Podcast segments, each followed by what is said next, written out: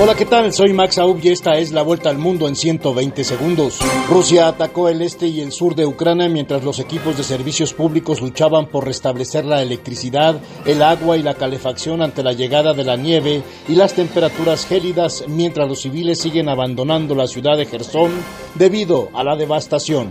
China suavizó las medidas contra el coronavirus en algunos lugares, pero se reafirmó en la rígida estrategia cero COVID después de que una multitud reclamara la renuncia del presidente Xi Jinping en protesta contra los controles que confinan a millones de personas.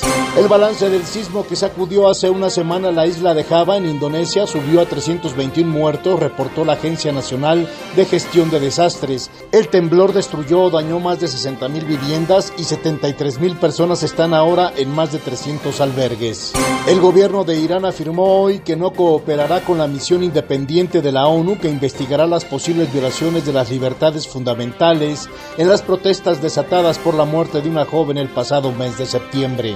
En México, miles de simpatizantes del presidente Andrés Manuel López Obrador respondieron a la convocatoria para ir a una marcha por los cuatro años de gobierno. Muchos de ellos, un alto porcentaje, asegura haber sido obligado a ir. El presidente Andrés Manuel López Obrador celebró su cuarto año de gobierno con esta marcha multitudinaria, la cual al menos para él duró casi cinco horas y luego tardó una hora más en un discurso suyo en el Zócalo capitalino.